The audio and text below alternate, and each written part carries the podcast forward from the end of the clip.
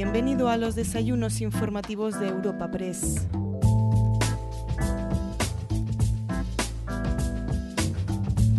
En esta nueva edición de las tribunas informativas de Europa Press acogemos un encuentro de nuestro foro turismo y lo hacemos para recibir a una invitada de excepción como es la ministra de Industria, Comercio y Turismo, Reyes Maroto. Para inaugurar el evento y presentar a nuestra invitada de esta ocasión, contamos con la presencia de Asís Martín de Caviedes, presidente de Europa Press, a quien podemos escuchar a continuación. Turismo de Europa Press.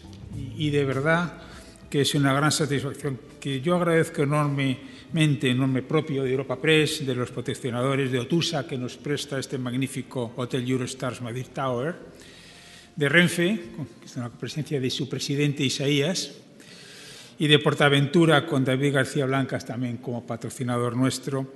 Decía este foro de turismo que pretende ser la tribuna de referencia del, del sector turístico en un momento, yo creo ya próximo, en el que venceremos la pandemia y el sector volverá a ser, aún con más fuerza, así será, el motor económico de España. Y decía que quién mejor para inaugurarlo que nuestra ministra, de quien voy a hacer una breve reseña curricular e inmediatamente le paso la palabra porque los que estamos aquí, con toda seguridad, tenemos un enorme interés en escucharte, ministra.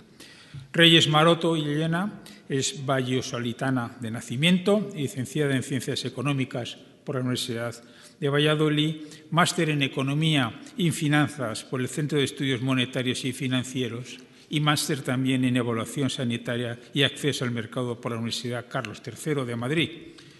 Como sabemos, inició su carrera profesional como profesora del Departamento de Economía de la Universidad Carlos III de Madrid y trabajó también como analista en FEDEA, posteriormente en la Fundación Ideas como responsable del área de Economía y finalmente en Analistas Financieros Internacionales, en AFI, como responsable de proyectos en el área de Economía Aplicada. Su carrera política la comenzó en las elecciones autonómicas de mayo de 2015 en la Comunidad de Madrid, nuestra comunidad, donde resultó elegida diputada de la Asamblea de Madrid, siendo la portavoz del Grupo Socialista en la Comisión de Presupuestos, Economía y Empleo. Y como nuevamente todos sabemos, fue en junio del 18 elegida por el presidente Pedro Sánchez para formar parte de su nuevo gobierno como ministra de Economía, Comercio y Turismo. Nuevamente, ministra, muchas gracias por inaugurarnos el foro y, por favor, ocupa tú la tribuna. Muchas gracias. Muy pues muchísimas gracias, querido Asís, presidente de Europa Press, director de Europa Press, embajadores, representantes del sector turístico y de los viajes, eh, amigos y amigas. Para mí es un placer inaugurar el, el Foro de Turismo organizado por Europa Press, un foro que nace con el eh, objetivo de ser un espacio de debate y reflexión sin duda necesario para compartir inquietudes, pero también oportunidades de nuestra industria turística en un momento que es trascendental para garantizar no solo su reactivación, sino también su liderazgo internacional tras la pandemia de la COVID-19. Y me gustaría empezar recordando, recordándos que España es el país más competitivo del mundo en términos turísticos desde el año 2015, según el informe sobre competitividad en viajes y turismo elaborado por el Foro Económico y Mundial. Esta posición de liderazgo reconoce la fortaleza de España como destino turístico, pero también reconoce el trabajo de todas las administraciones públicas y especialmente de nuestro tejido empresarial, de los operadores turísticos, de los trabajadores de un sector, el turismo, que es clave para la economía española. Y me vais a permitir que, estando rodeada de, muchos amigos, eh, agradezca a los empresarios y a toda la cadena de valor turística, desde las agencias de viajes, el transporte discrecional, hoteleros, hosteleros, guías turísticos y el resto de actividades turísticas, su resistencia su resistencia, pero también su fortaleza, fortaleza ante las dramáticas consecuencias que la pandemia ha tenido en nuestra industria turística, especialmente en Canarias y Baleares por su mayor dependencia del turismo. Y os quiero decir que contáis con todo mi apoyo. Llevamos ya eh, varios años trabajando, pero este último año ha sido muy intenso. Contáis con mi apoyo y el del Gobierno eh, porque sois un sector imprescindible para la reactivación económica y social en la era post-COVID. España, como decía, es un destino turístico consolidado a nivel mundial y este liderazgo no lo ha cambiado la pandemia, que ha afectado a los destinos de todo el mundo. Los datos del estudio de posicionamiento de España como destino turístico realizado por el Instituto Elcano en colaboración con Tour España que presentamos en enero muestran que nuestro país es el segundo destino preferido para los próximos viajes después de Italia. Así lo estamos viendo en el seguimiento continuo que realiza Tour España y las oficinas de turismo en el exterior a través de herramientas de escucha activa como las redes sociales. Nuestra imagen no ha sido perjudicada como consecuencia de la pandemia y hay un deseo de los turistas eh, para volver a bajar a España. Del mismo modo, el último informe de percepción de viajes domésticos entre europeos presentado por la European Travel Commission indica que España sigue siendo el país preferido para viajar. Estos resultados nos indican que en el momento en el que se recupere cierta normalidad en los viajes, los turistas volverán a España como estamos viendo estos días con la eliminación de las restricciones para viajar de Alemania a varias comunidades autónomas, entre ellas Baleares. Y para facilitar que los turistas eh, visiten España y puedan planificar su viaje y conozcan las recomendaciones de seguridad sanitaria, pusimos en marcha en diciembre una campaña informativa llamada Travel Safe. Su objetivo es contribuir a recuperar la confianza en los viajes, a informar sobre los requisitos y condiciones para la realización de viajes seguros, influyendo también en la intención de compra de los viajeros para que elijan España. Con esta campaña lo que estamos es fidelizando a los turistas para que vuelvan a visitarnos. Y mientras llega la ansiada reactivación de los viajes, nuestra prioridad en estos momentos es trabajar para garantizar una movilidad segura. Como sabéis, desde octubre del 2020 es obligatorio tener una PCR negativa para viajar a España y con el inicio del proceso de vacunación estamos trabajando con la Comisión Europea en la creación de un certificado digital, el Digital Green Pass, que tiene como finalidad facilitar la libre circulación segura de los ciudadanos dentro de la Unión Europea. El certificado digital contribuirá a garantizar que las restricciones actualmente en vigor puedan suprimirse de manera coordinada. Acredita que una persona ha sido vacunada contra el COVID o se ha realizado una prueba cuyo resultado es negativo o se ha recuperado de la COVID-19. Es sin duda una excelente noticia que la semana pasada la Comisión presentara el borrador de reglamento sobre el que se va a construir un certificado que será interoperable, no discriminatorio y con plenas garantías sobre la privacidad de los datos de los usuarios. España quiere ser pionera en el uso del certificado y estamos trabajando ya para preparar su despliegue, tanto la expedición como la verificación y su encaje jurídico para estar listos para su utilización en verano. Además, la Comisión está colaborando con la Organización Mundial de la Salud para que los certificados expedidos en la Unión Europea se reconozcan también en otros lugares del mundo y está también en contacto con la OACI, la organización internacional que representa el transporte aéreo para facilitar su uso. Estas iniciativas sin duda, nos permiten tener esperanza y ser optimistas eh, sobre el reinicio de viajes seguros, tanto nacionales como internacionales, en los próximos meses. La pandemia no debe ser una excusa para volver a un modelo turístico del pasado, dado que lo importante no debe ser la cantidad, sino la cantidad. Todo lo contrario, la pandemia nos debe de obligar a continuar mejorando y modernizando nuestro modelo turístico sobre la base de la excelencia, tanto de los destinos como de nuestros productos. Quería compartir con vosotros eh, unos eh, resultados que obtenimos en el, informe que presentamos la semana pasada, titulado La innovación turística y especialización inteligente en España, palancas imprescindibles para la recuperación.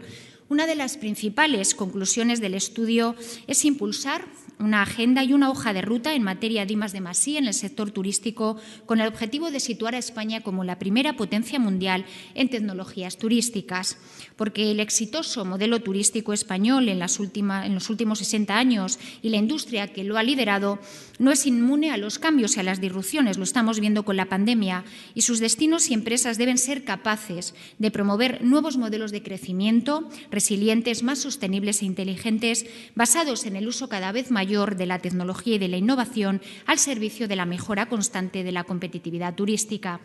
Desde el Ministerio queremos impulsar una alianza por la innovación y el conocimiento turístico que permita alinear los, esfuerzos de la industria turística y tecnológica, promoviendo la colaboración público-privada en su definición y financiación de, de iniciativas innovadoras.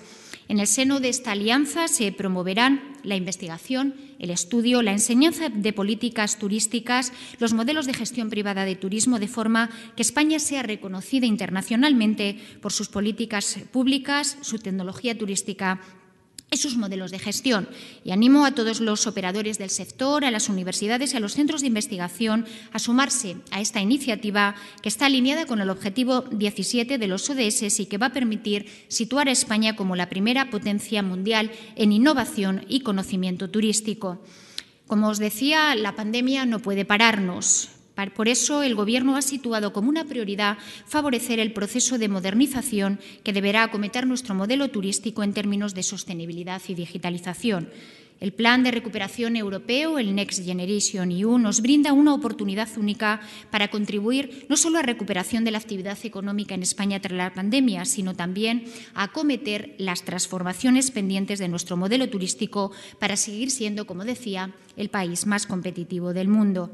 Nuestra hoja de ruta para la recuperación del turismo es el Plan de Modernización y Competitividad del Sector Turístico, un plan ambicioso, un plan con una dotación presupuestaria sin precedentes, más de 3.400 millones de euros, para favorecer la reactivación del turismo y abordar la transformación de nuestro modelo hacia un turismo sostenible, digital, de calidad y seguro.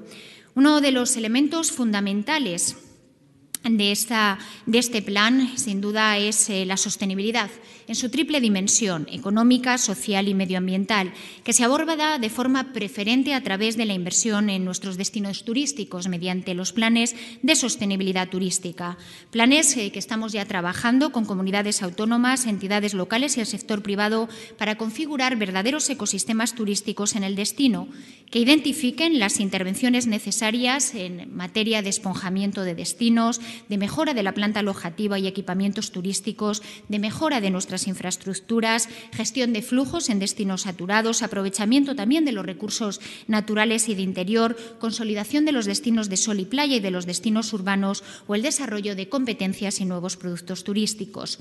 Junto a la sostenibilidad, la digitalización del sector es otra de nuestras prioridades y para ello vamos a poner en marcha el Plan de Transformación Digital del Modelo Turístico que contempla dos tipos de actuaciones.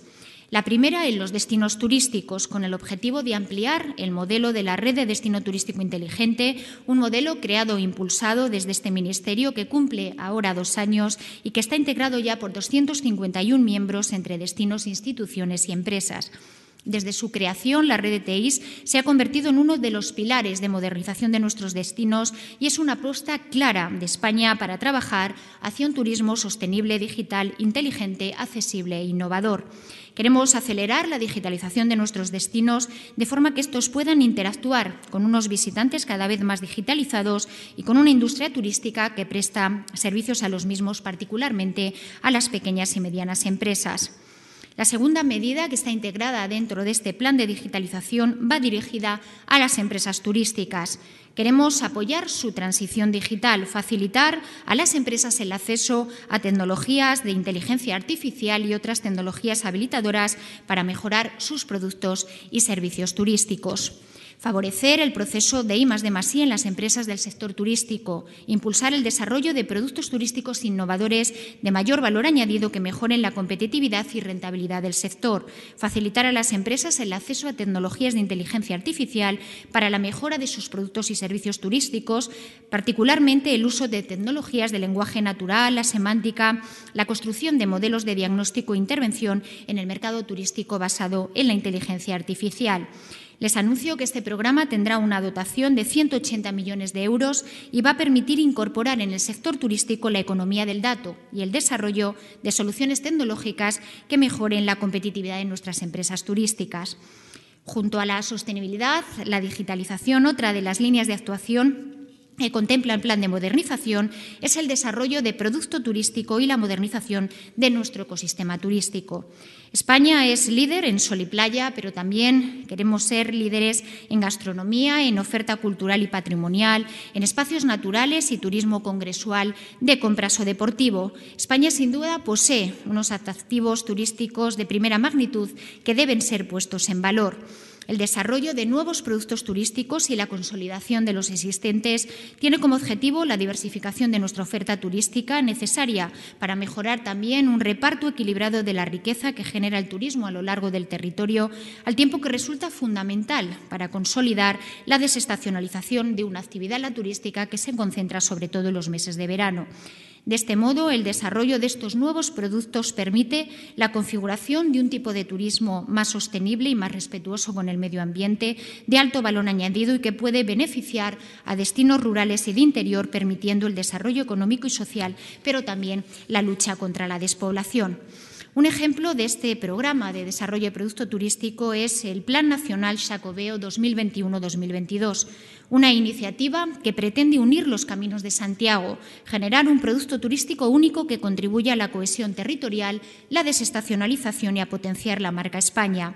El plan contempla una amplia participación de actores, tanto públicos, comunidades autónomas y ayuntamientos, como privados, a través de las asociaciones y entidades sociales con las que estamos trabajando.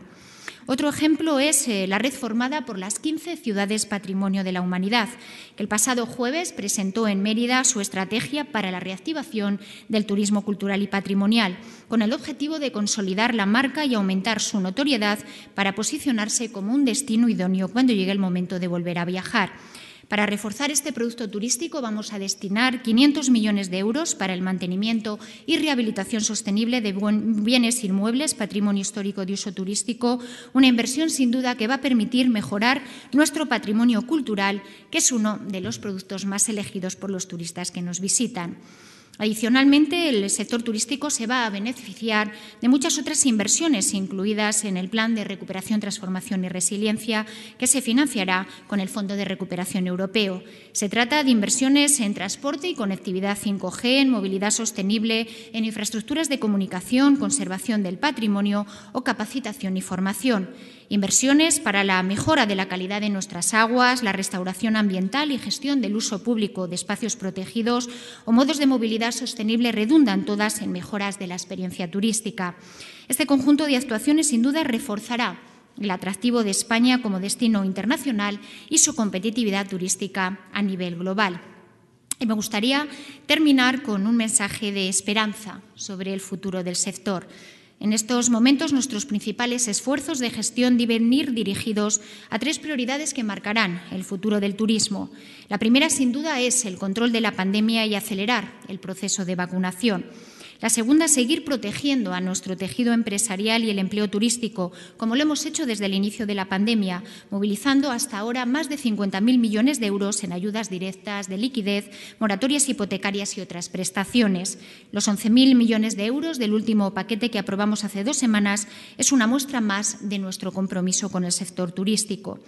Y la tercera prioridad es la ejecución de las inversiones necesarias para la reactivación del turismo y la modernización de nuestros modelos y destinos turísticos. Todos, sin duda, estamos convocados a trabajar para garantizar el futuro de nuestro sector turístico, las administraciones públicas y el sector privado. La colaboración público-privada es imprescindible si queremos que España siga siendo el país más competitivo del mundo en términos turísticos. Siempre digo que la unión nos hace más fuertes y ese debe ser nuestro objetivo, fortalecernos como país. Para ello es necesario, yo diría imprescindible, dejar la confrontación y la crispación que hoy vive la política para poner la política al servicio del país. Y no hay tiempo que perder. Si trabajamos juntos, tenemos sin duda un futuro por conquistar. Y termino con unas palabras que cada día me inspiran para seguir trabajando por el futuro del sector. Ayudar a la recuperación y transformación del sector turístico es ayudar a la recuperación y transformación de la economía española, porque España es turismo y el mejor destino turístico del mundo es España. Muchísimas gracias.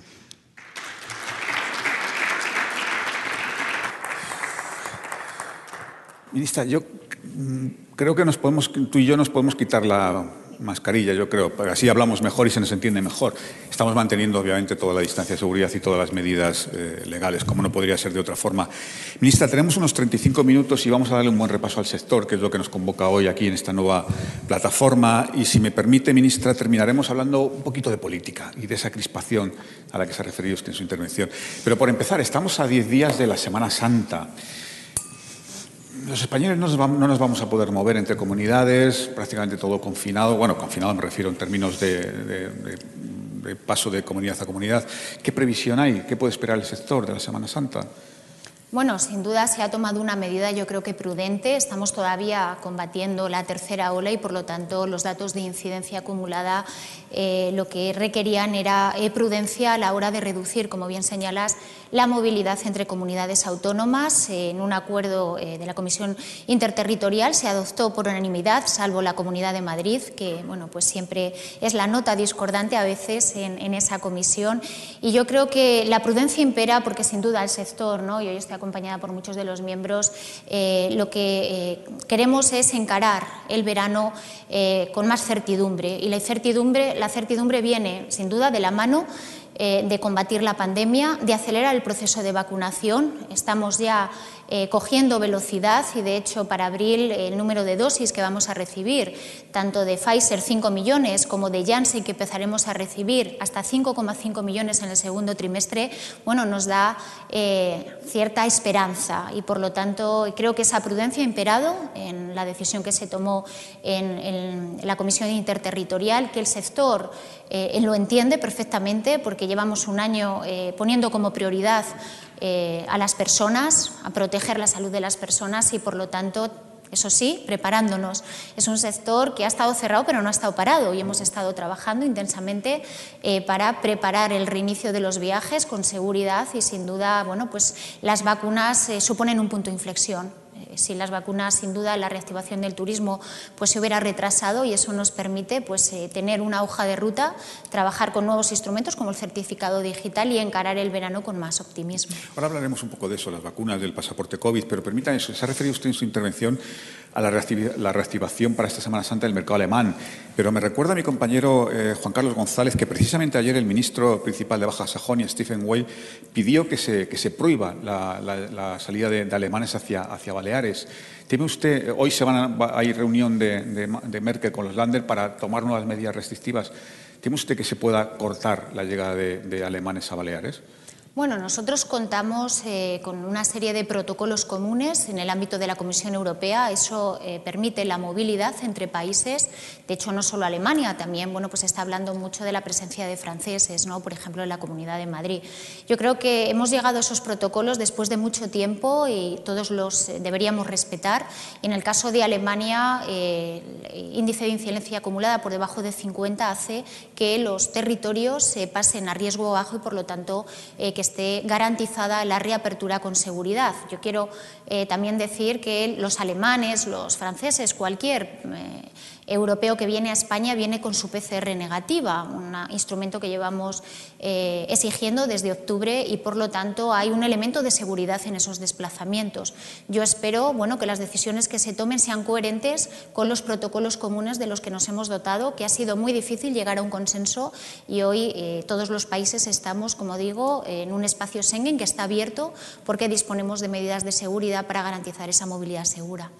Precisamente sobre este asunto, el compañero eh, Adolfo Izquierdo de Antena 3 Noticias le pregunta, dice que cómo se puede explicar a la gente que vengan turistas extranjeros y que eso no es un elemento de riesgo, mientras que los españoles de forma individual y con todas las precauciones no pueden moverse entre comunidades para ver a sus familiares.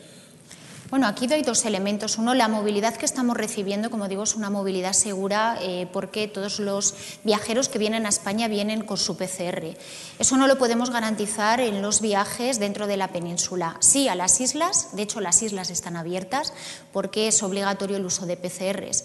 La dificultad de garantizar esa movilidad segura eh, por eh, la dificultad de controlar los PCRs hace que hayamos sido prudentes y ante claramente una movilidad esperada como consecuencia de la Semana Santa, eh, pues haya acordado, insisto, de forma unánime, salvo el caso de Madrid, eh, restricciones perimetrales. También es cierto que esas restricciones perimetrales permiten bueno, pues a los residentes tener cierta movilidad dentro de su comunidad autónoma y bueno, pues este fin de semana hemos visto eh, algunos eh, destinos turísticos. Yo estaba haciendo una referencia antes, por ejemplo, al caso de Chinchón, que estaba eh, bueno, pues con una alta ocupación, también en, no solo hostelera, sino hotelera, o destinos de, en el caso de Madrid de la Sierra, pero ha pasado en el conjunto de los territorios, sí que está habiendo cierta movilidad, pero claramente una movilidad controlada, insisto, necesaria porque no tenemos ahora mismo la capacidad de control que sí tenemos con los visitantes que vienen de fuera de la Unión Europea, puesto que es obligatorio en la PCR y la mayoría de nuestros eh, viajeros internacionales vienen a través de los aeropuertos, lo cual nos permite garantizar esa seguridad. Ministra, lo ha dicho usted en su intervención y es evidente, la clave de todo es la vacunación. Tenemos la sensación, al menos yo tengo la sensación, de que está costando más de lo que, de lo que era previsible coger una velocidad de crucero en, vacunación, mientras que otros países como Gran Bretaña, Estados Unidos o el caso de Israel están vacunando mucho más rápido y parece que con más eficacia que, que, Europa. ¿no? Bueno, nosotros tenemos un plan de vacunación europeo del que nos hemos dotado. Creo que es una muy buena noticia la primera que tenemos vacunas, no solo una, tenemos un portfolio de vacunas y como decía, eh, el caso de la última vacuna que se ha aprobado de Janssen empezará a llegar de una manera masiva en el segundo trimestre y otra que nos hemos dotado de una gobernanza europea que creo que es muy buena para evitar que hubiera una carrera entre eh, países dentro de la Unión Europea de quién vacuna más o menos. Eh, creo que eh, bueno, estamos cogiendo, empezaremos a coger velocidad de crucero, se están cumpliendo los hitos de nuestro plan de vacunación, eso es muy importante porque es verdad que el caso de AstraZeneca pues, ha generado mucho ruido, pero la vacuna que realmente nos está dando volumen es la de Pfizer y la segunda vacuna que nos va a dar volumen es Janssen, que como digo recibiremos más de 5 millones en el segundo trimestre. Por lo tanto, yo quiero también dar tranquilidad a la gente que nos escucha escucha, eh, el hito ha sido tener vacunas, no solo una, un portfolio de vacunas. La ciencia nos ha dado una solución y, por lo tanto, hay que tener un poquito de paciencia para coger esa velocidad de crucero y se están cumpliendo los hitos que eh, teníamos en el calendario y, además, de una manera eh, organizada con la Unión Europea, que es nuestro principal mercado emisor. Que vayamos a velocidad de crucero todos los países de la Unión Europea es muy importante y, por lo tanto, creo que ha sido un acierto que la gobernanza de la vacunación se haga a nivel europeo, por digo, para evitar que haya bueno, eh, distintas velocidades entre países eh, que al final formamos un todo que es la, Unión Europea. Pero, ministra, a día de hoy el, solo el 4% de la población española está vacunada. A este ritmo no llegamos al 70% a final de verano.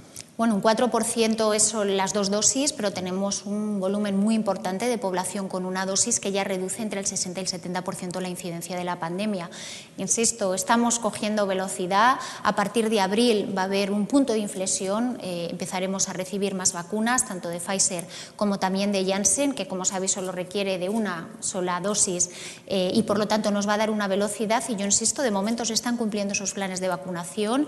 Eh, hay ya, bueno, yo creo que cierto optimismo ¿no? en cuanto a que nuestros mayores ya están vacunados y por lo tanto reducir el riesgo de la población más vulnerable, más vulnerable ha sido un objetivo país y yo pido un poquito de tranquilidad porque las vacunas vacunas están llegando, habrá más vacunas, que creo que eso es muy importante. España también está y quiere liderar el proceso de eh, desarrollo de vacunas y contamos también con importantes eh, proyectos en este momento de científicos españoles que esperemos que en poco tiempo pues, nos puedan dar también las primeras vacunas españolas. Ministra, ¿y el famoso pasaporte COVID cuándo estará operativo? Bueno, el eh, horizonte que nos hemos dado es verano. Es verdad que en verano vamos a tener ya ese porcentaje de, de vacunación entre el 30 y 40 incluso en nuestro plan de vacunación sabéis que llegaremos al 70%, prácticamente en la mayoría de los países europeos.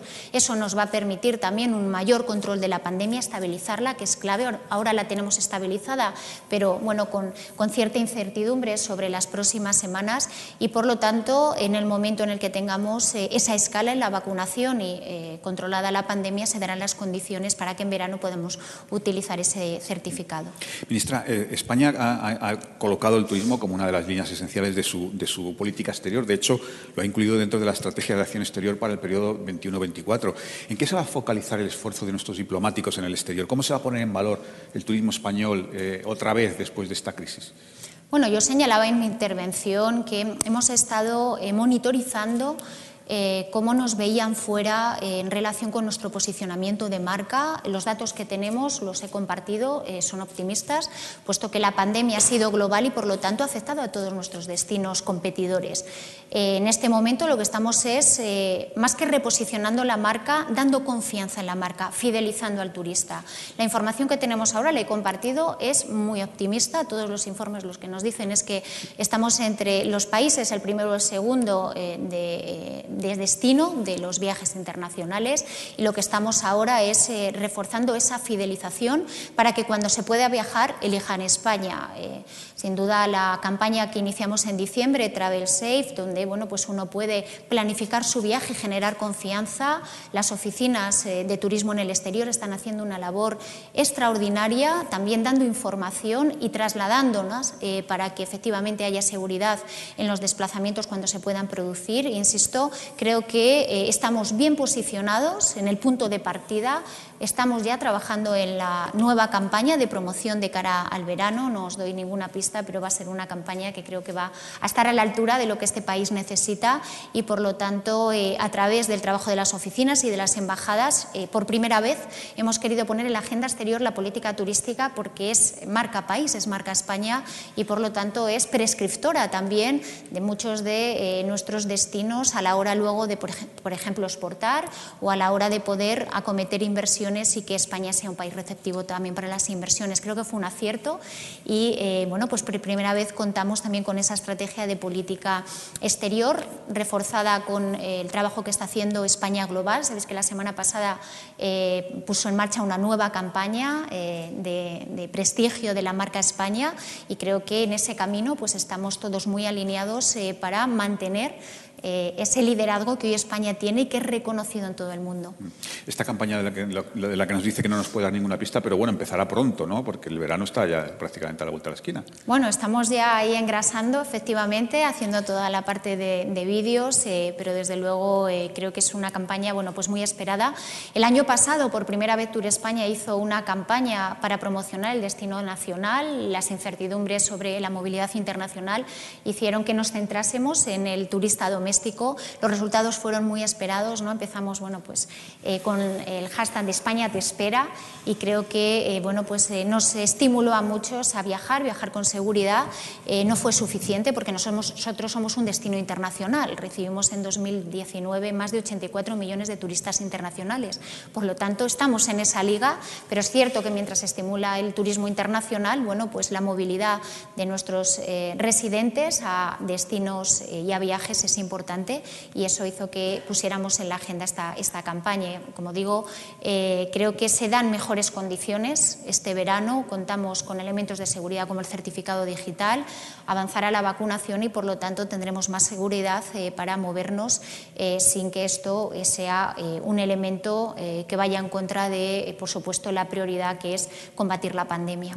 Precisamente en, los datos pre-COVID el, el sector turístico español era más o menos el 14% del PIB. Para este año las previsiones del Gobierno es que en el mejor de los casos sea el 8,2%. ¿Cuándo se podrá recuperar otra vez esa potencia turística, ese 14-15% del PIB? Bueno, este año va a ser un año de transición. Claramente vamos a empezar a reactivar el turismo en verano y por lo tanto vamos a tener solo seis meses.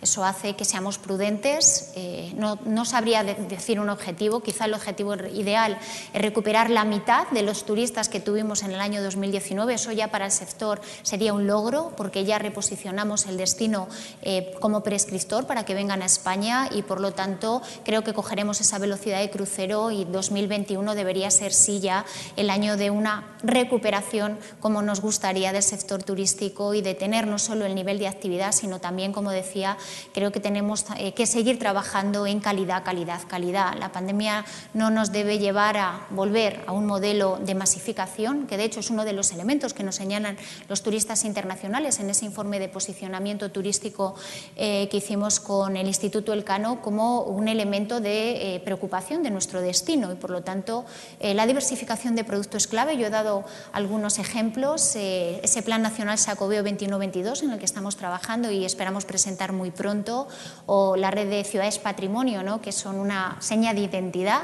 Reforzar también el eh, destino de sol y playa. Ahí vamos a invertir en planes de sostenibilidad turística, en la mejora de, de nuestros destinos pioneros, maduros, y creo que en esa mejora de producto añadir valor va a hacer también que venga un cliente de mayor valor añadido, más gasto y aumentar la estancia media, que siempre el deseo de todos nuestros eh, hoteleros.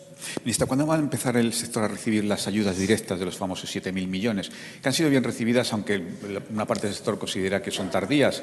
Pero ¿cuándo van a empezar a recibir esas ayudas? Bueno, nos hemos dado un mes eh, para poder eh, firmar los convenios con las comunidades autónomas y, por lo tanto, espero que se cumplan esos hitos. Desde luego, nosotros estamos trabajando para que las ayudas lleguen cuanto antes. Sabemos eh, de lo necesarias que son, a pesar de que, como digo, ya hicimos una inversión importante en el último año de más de 50 mil millones de euros, pero es cierto que la prolongación de la pandemia hace necesario ese refuerzo eh, que el Gobierno eh, entendió eh, que teníamos que hacer y, por lo tanto, esperemos bueno, pues firmar pronto los convenios con las comunidades autónomas y lleguen esas ayudas a un sector que sin duda lo necesita.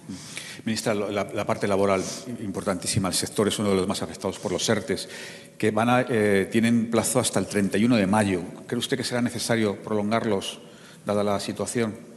Bueno, si es necesario, desde luego el Gobierno eh, ya ha dicho que nosotros vamos a mantener eh, esa red de seguridad el tiempo que sea necesario. Por lo tanto, yo quiero tranquilizar al sector. Eh, creo que han sido eficaces, que han conseguido proteger a muchos trabajadores y trabajadoras del sector turístico, pero de otros sectores de la cadena de valor también afectados.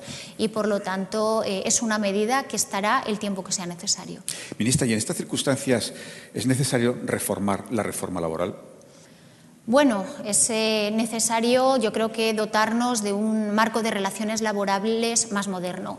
Y eso pasa sin duda eh, por eh, reformar algunos elementos de esa eh, reforma laboral que lo que buscan es mayor estabilidad en el empleo, la mejora de las relaciones dentro de la empresa, también los liderazgos y la presencia de mayor peso de la mujer en las estructuras de las empresas y por lo tanto creo que todo país moderno tiene que aspirar a tener un marco de relaciones laborales moderno. Sin duda la reforma laboral pero por ejemplo yo estoy trabajando en una ley que es muy importante, que es la ley de industria, que data de 1992. Ni siquiera se habla de la digitalización de la industria 4.0 en esa ley.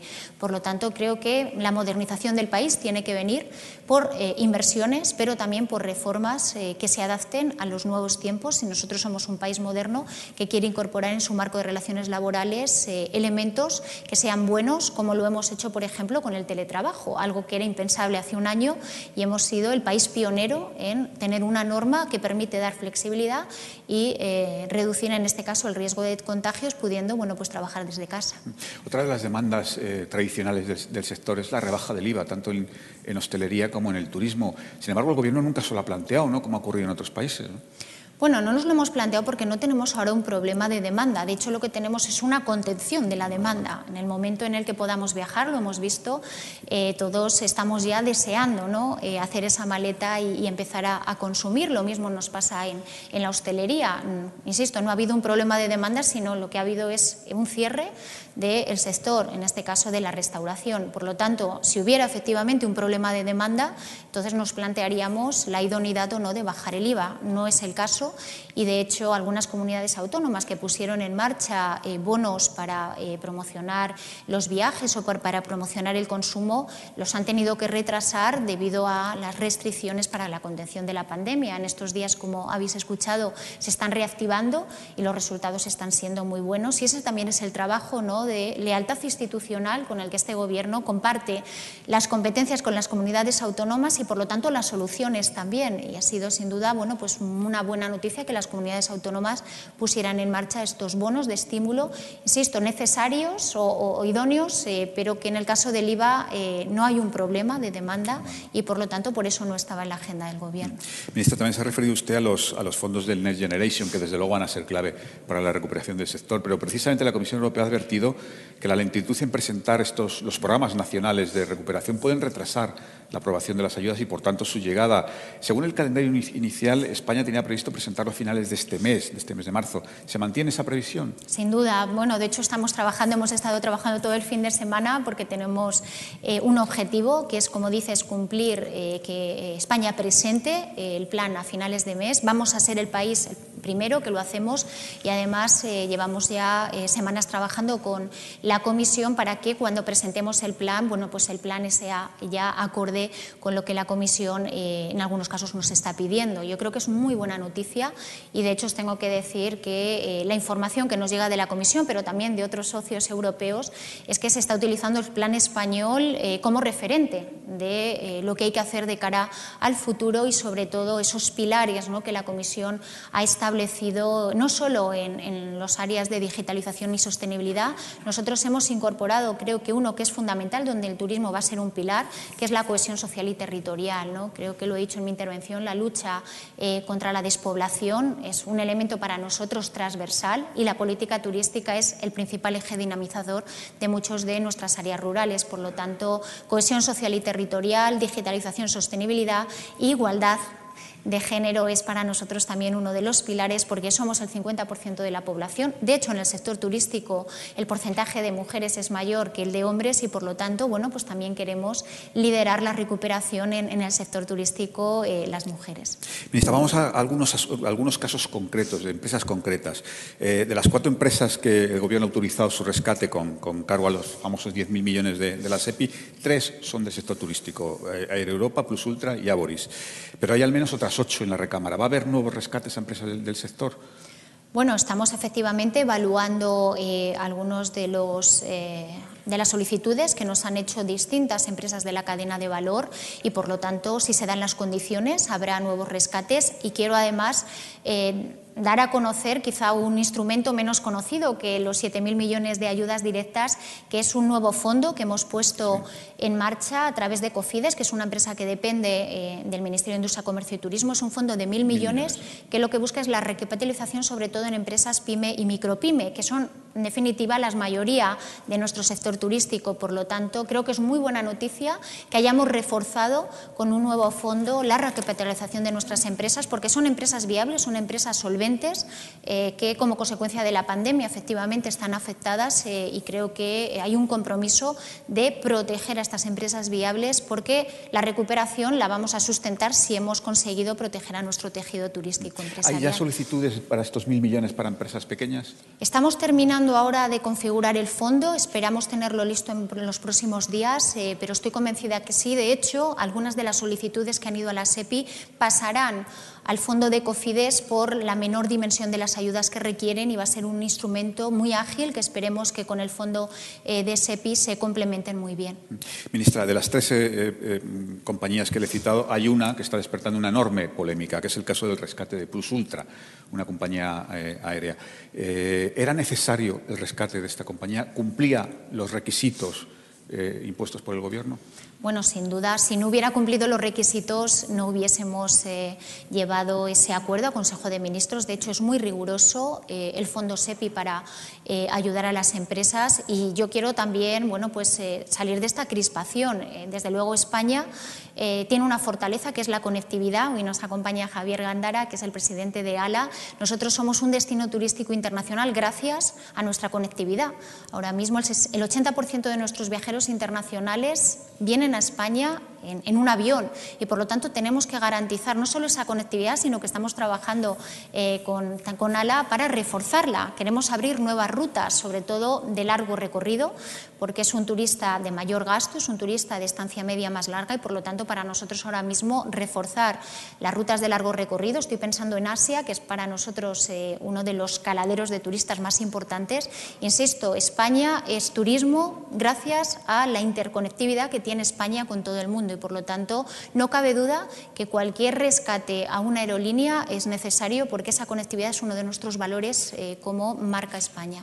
Pero en el caso de Plus Ultra se da una circunstancia que usted conoce perfectamente. Algunos de los propietarios tienen vínculos con el régimen de Nicolás Maduro de Venezuela y hay algunas, bueno, algunos de los propietarios que tienen sociedades en, Panamá, en fin, hay algunos líos de, la propiedad. ¿No ha habido ningún componente político en el rescate a Plus Ultra?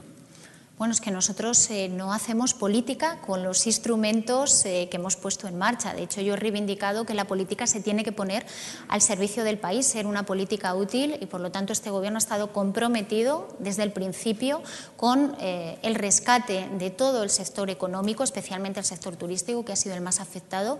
Insisto, si no protegemos esos activos, a la hora luego de recuperar la movilidad, pues vamos a tener deficiencias que, desde luego, nosotros teníamos muy claro. Creo que el rescate de Air Europa nadie lo pone en duda, como el de Aboris, son 6.400 trabajadores, toda la cadena de valor eh, del sector turístico y por lo tanto creo que con rigor eh, y desde luego eh, creo que la política si la hacemos es para resolver los problemas que tiene este país.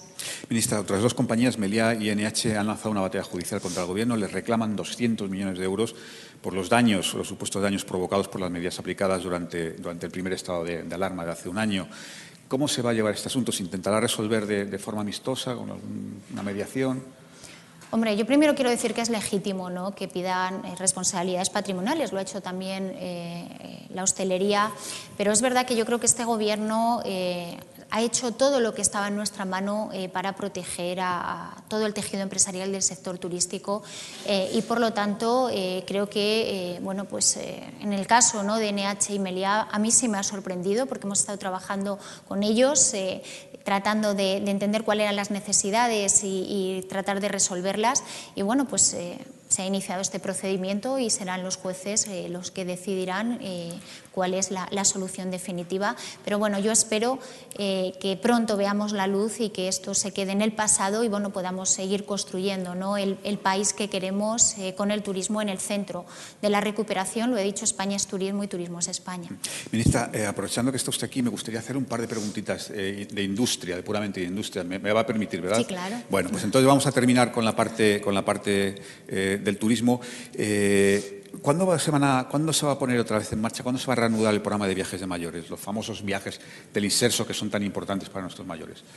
Bueno, ya hemos eh, dicho que estamos trabajando con el calendario previsto es que se empiecen a comercializar en, septiembre para que en octubre nuestros mayores empiecen a disfrutar de esos viajes. Eh, daros cuenta que eh, la población mayor no solo ha sido la población de más riesgo, sino que en estos momentos es la que necesita quizá más cariño y más estímulo a la hora de poder viajar. Son los primeros que se están vacunando y por lo tanto se dan las condiciones de seguridad para que nuestros mayores empiecen a viajar. Trabajamos con ese calendario, eh, tenemos que volver a convocar el contrato, puesto que tuvimos eh, que rescindirlo eh, como consecuencia de la pandemia. Estamos trabajando ya en los pliegos, incorporando bueno, pues algunas de las reclamaciones que también el sector turístico durante estos meses de trabajo nos ha hecho llegar y esperemos llegar a tiempo. Desde luego para nosotros será como fue ¿no? la vacuna de Araceli un nuevo hito, no solo bueno, pues porque reactivamos unos viajes eh, que desde el punto de vista social son muy importantes también para toda la cadena de valor, sino porque creo que los mayores se merecen por fin empezar a recuperar cierta normalidad y, sin duda el inserso es para ellos eh, bueno, pues un, hito en el calendario, ¿no? empezarán a disfrutar esa normalidad y en eso nos estamos preparando ya con el sector. Bueno, ministra, pues un par de preguntas eh, sobre política industrial y luego terminamos con algo de política. hay una cierta polémica entre comunidades autónomas por ver dónde se instala finalmente la, la fábrica de baterías anunciada por el acuerdo con, Volkswagen. La compañía ha dicho que, sea el gobierno el que decida. ¿Nos puede dar alguna pista? Bueno, eh, yo creo que la polémica es sana porque eh, creo que eh, el liderazgo ¿no? del Gobierno a la hora de abordar una revolución en el sector de la movilidad, como es la transición hacia la movilidad eléctrica y poner en la agenda que el primer PERTE, el primer proyecto estratégico de país, sea la transformación del sector del automóvil, sin duda es un hito. Por lo tanto, digo que es, sano que haya esa cierta rivalidad e incluso diría que bueno, porque estoy convencida de que nos van a, preparar, a presentar los mejores proyectos. yo hoy estoy, de hecho, con todo el clúster de automoción de Aragón, estuve la semana pasada también con el clúster gallego y yo les animo a que sean parte del plan, a que se sumen al consorcio público-privado para poder dotarnos del mejor instrumento para poder tener esa fábrica en España. Insisto que la competencia es muy sana y desde luego nosotros vamos a ser muy rigurosos a la hora de elegir el mejor proyecto. Creo que va a haber proyectos excelentes y no será el Gobierno, sino que definiremos bueno, bueno, pues un grupo que elija con criterios de transparencia, de rigor y el mejor proyecto para que España por fin tenga esa fábrica de baterías y podamos hacer la transición tan deseada del sector. ¿Qué, qué plazo hay para presentar los proyectos, ministra? Bueno, estamos terminando de configurar el PERTE. El PERTE tiene tres palancas. Eh, la primera es desarrollar todo el ecosistema de infraestructuras y estímulo a la demanda. Para eso sabéis que ya hemos anunciado eh, que va a haber hasta 400 millones del plan MOVES. Daros cuenta que el año pasado teníamos 100 y tendríamos capacidad de llegar hasta los 800 si hubiera demanda. Eso sin duda nos va a dar una eh, aceleración de todo lo que es la transición hacia la movilidad. La segunda palanca es la fábrica de baterías y estamos ahora eh, con la configuración del consorcio público-privado, sumando a distintos actores de la cadena de valor, como anunciamos ya se ha sumado Volkswagen e Iberdrola, pero son otros los actores que veréis en los próximos días que van a participar de este consorcio.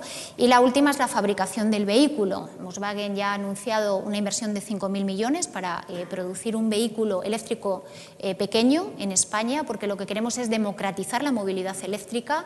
Eh, mañana estamos en Renault, en Palencia, eh, con eh, el rey, el presidente y el, CEO de Renault, con Luca de Meo, y van a anunciar también sus inversiones en, las plantas de, Valladolid y Palencia de los nuevos modelos y esperamos bueno, que se desencadene todo un ecosistema. estamos, la verdad, que ilusionados porque creo que España tiene que estar en la Champions. Siempre íbamos rezagados en, en ver ¿no? la movilidad movilidad eh, más eficaz, más eficiente, eh, con otros ojos y yo creo que España tiene a los actores y vamos a tener los instrumentos porque contamos con los fondos europeos que nos van a permitir una inversión público-privada de más de 10.000 millones de euros en los próximos tres años. Creo que es importante aprovechar esos fondos para hacer los cambios estructurales que este país necesita en el turismo, en la industria y, por supuesto, también en el comercio, que depende de mi cartera. 10.000 millones, ahí se incluyen los 5.000 millones de, de Volkswagen, ¿no? Bueno, incluso se podría escalar. Eh, la verdad es que las inversiones son millonarias. Eh, vamos a ver mañana lo que anuncia Renault, que también va a ser una inversión muy importante para eh, garantizar la viabilidad de todas las plantas. Hablaba de Palencia y Valladolid, pero Renault también tiene presencia en Sevilla con las cajas de cambio, es muy importante. Pero igual hoy, por ejemplo, PSA, en la reunión que tengo esta, tarde, esta mañana con ellos, probablemente anuncie también inversiones en, nuevos modelos. Y yo creo que se ha desencadenado ¿no? Una carrera por liderar la movilidad y España quiere ser protagonista. Creo que este es el mejor titular. Queremos protagonizar el cambio y estamos eh, preparados para hacerlo. Y el segundo asunto de polémica es la situación de una compañía muy importante para Andalucía y para España, como es Abengoa. Eh, ¿va, a propiciar el Gobierno el rescate de, de Abengoa? Bueno, yo quiero decir que este Gobierno siempre ha sido eh, digamos que ha acompañado a las crisis industriales. En el caso de Abengoa, desde que yo estoy de ministra, hemos aprobado en la Comisión Delegada dos rescates, en enero del 2019 y en septiembre del 2020. Han sido otros actores los que eh, no han comprometido el acuerdo de reestructuración. Y estoy hablando, por ejemplo, de la Junta de Andalucía, que no puso los 20 millones que se requerían, pero luego ha anunciado que va a comprar la sede de Abengoa. Algo, la verdad, que es difícil de entender y, bueno, supongo que los representantes de la Junta lo, explicarán. Dicho lo cual, nosotros siempre estamos del lado de la empresa. Desde luego, Ambeo es una empresa estratégica para nuestro país.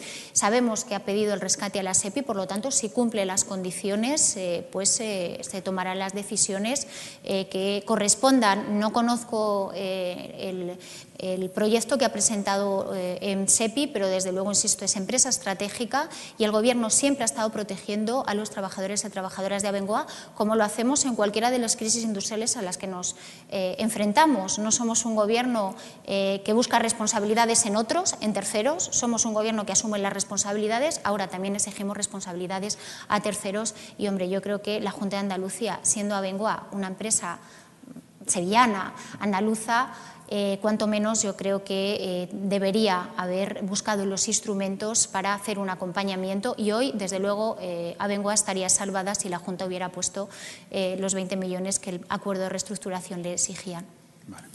Ministra, pues terminamos, pero permítame un par de preguntas sobre política. La, primera, eh, el vicepresidente Iglesias va a abandonar el Gobierno, no sabemos si coincidiendo con el comienzo de la campaña electoral hacia el 20 de abril eh, o, si irá antes.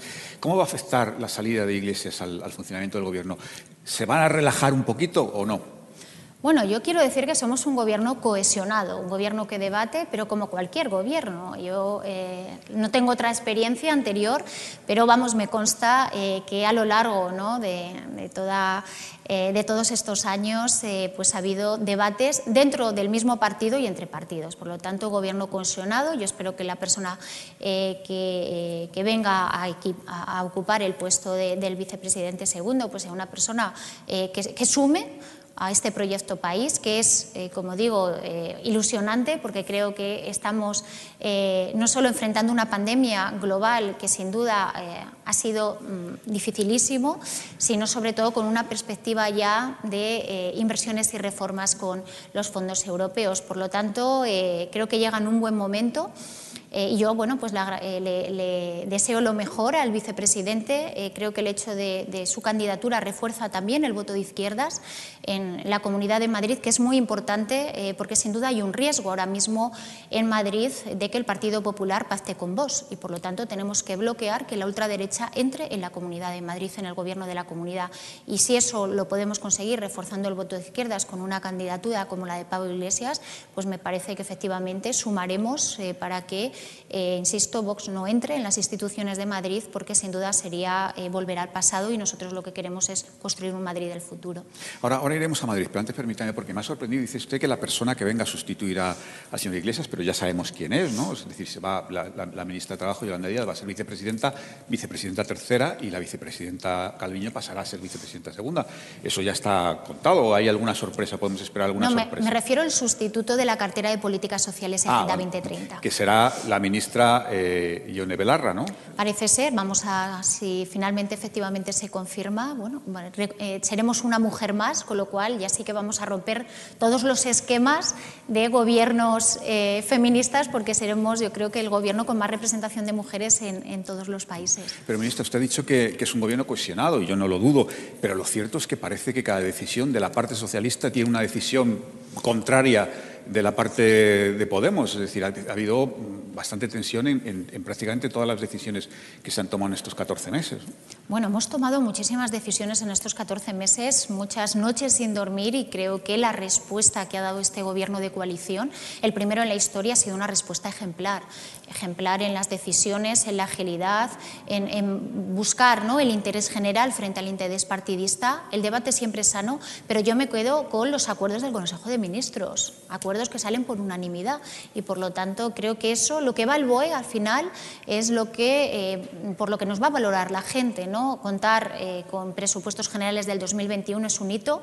Creo que estamos a la altura ¿no? de un gobierno de coalición que, insisto, busca el interés general y eh, más que en el disenso, yo me quedo en los acuerdos, muchos, importantes y desde luego en un año en el que ha habido eh, una actividad legislativa y reales decretos leyes eh, nunca vistos, que esperamos que no tengamos que volver al uso de los reales decretos leyes porque nosotros creemos en el Parlamento y queremos dar voz al Parlamento y de hecho hoy a las 12 nos ha convocado el Instituto de Ingeniería de España a todos los grupos parlamentarios, yo estaré también eh, para eh, conocer las bases del Pacto de Estado por la Industria. Es un hito eh, que empecemos a hablar ya de pactos de Estado después de tanta crispación y, como digo, eh, nosotros eh, somos un gobierno que respeta, yo en particular, porque creo que el Parlamento es la voz de todos los ciudadanos y, por lo tanto, lo que nace del Parlamento nace cohesionado y, sobre todo, con durabilidad. Así que demos también bueno, voz a ese Parlamento y nos, hay algunos diputados y senadores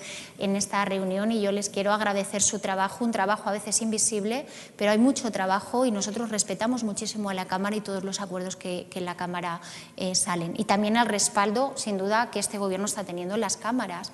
A pesar de tener minoría, estamos sacando adelante leyes, la última la de la eutanasia, reales decretos leyes.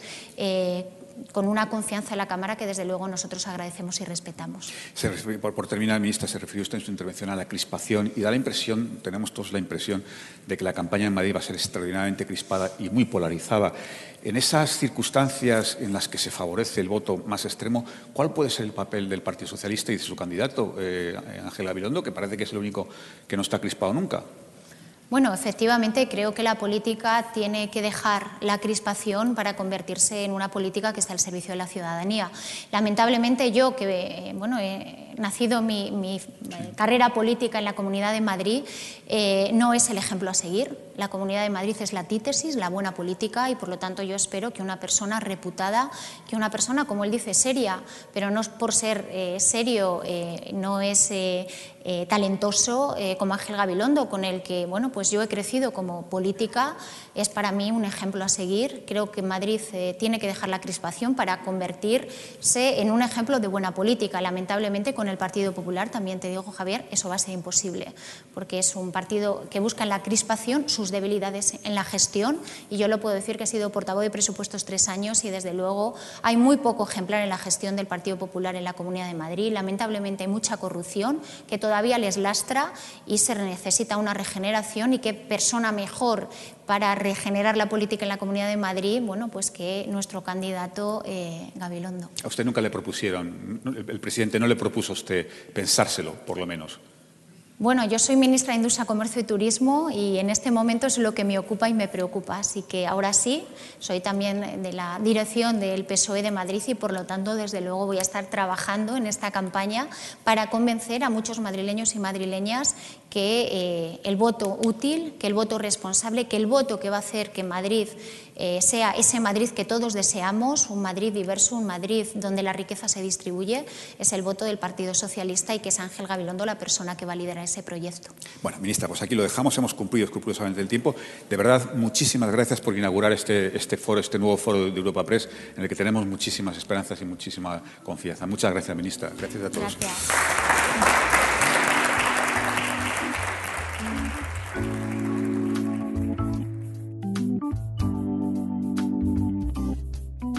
Despedimos esta entrega de los desayunos informativos de Europa Press invitando a todos nuestros oyentes a descubrir el resto de episodios de este podcast, así como los de los distintos programas de nuestra red a través de europapress.es barra podcast. Recuerda que todos ellos están disponibles en las principales plataformas de podcasting.